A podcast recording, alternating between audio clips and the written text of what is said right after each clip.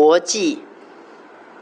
我前一阵子常常反复思想罗马书十二章一节，将身体献上，当作活祭，是圣洁的，是神所喜悦的。你们如此侍奉，乃是理所当然的。这段话我反复思想了将近一年，结果有了两个小小的心得。一个心得是，原来在神的眼中，当我们将身体献上，当作活祭，也就是背起自己的十字架，否定自己，钉死自己，那是圣洁的。而人非圣洁，就不能见神的面。就表示，如果我们不断将身体当作活祭献上，更彻底的不要自己，只要神，也就是他兴旺我衰微，就是他眼中的圣洁。也就是，我们就更能够近距离、清楚见神的面了。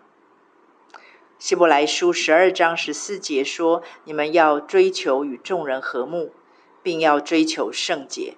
非圣洁，没有人能见主。”而且借着献活祭以致圣洁之后，接下来接诸的真理是：将身体献上，当做活祭，是神所喜悦的。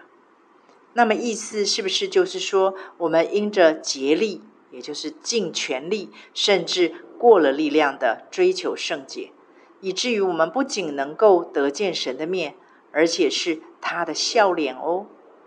哇哦，想到这里我就已经兴奋不已啦，就像是拿到了超级宝藏的通关密语一样，而且是所有神的儿女都可以取得的哦。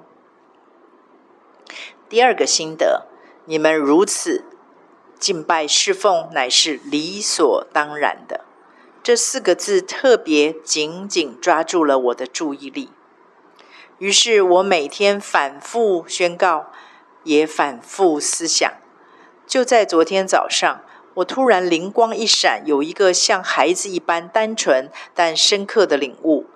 那就是，之所以把身体献上当做活祭献给神，是理所当然的，不仅仅是因为我们的命是他用宝血换回来的，我们理所当然要回报他而已。犹有甚之，在这份救赎恩典中，我们其实根本没有任何可以献上给神以为回报的，因为一切都是他的，连命都是他的。而且，即使我们有一些服侍和付出，其实那些也都是可以被取代的。也就是神可以自己轻易做成，或差派天使，或其他的人，甚至于石头、驴子、非信徒都可以去完成。说穿了，那些服侍和付出的本身，事实上也是神所赐恩典的一环。所以，仔细想想。在这份救赎成全的宏大恩典中，我们唯一能够回应的，真的就只是将身体献上，当做活祭了。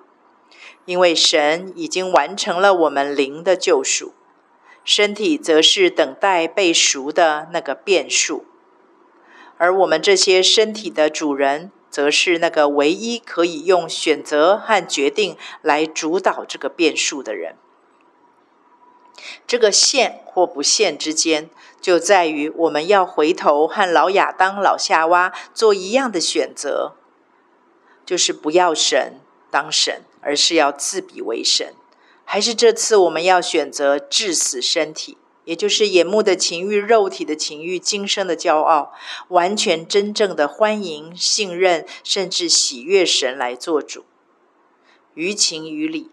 对我们这个彻彻底底、完完全全的蒙恩罪人而言，这个唯一的侍奉，也就是选择决定听神的这个侍奉，岂不应该是理所当然的祈求、祷告和渴望吗？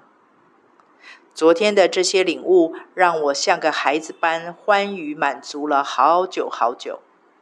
我居然可以在每一个选择决定上，用献上身体当做活祭来敬拜侍奉这位好爱好爱我，我也好爱好爱他的主，好感恩，好感动。他给的路是我们承担得起的，又新又真又活的活人之路。身为这样父亲的孩子，我们原本不配，但是却欢喜领受了。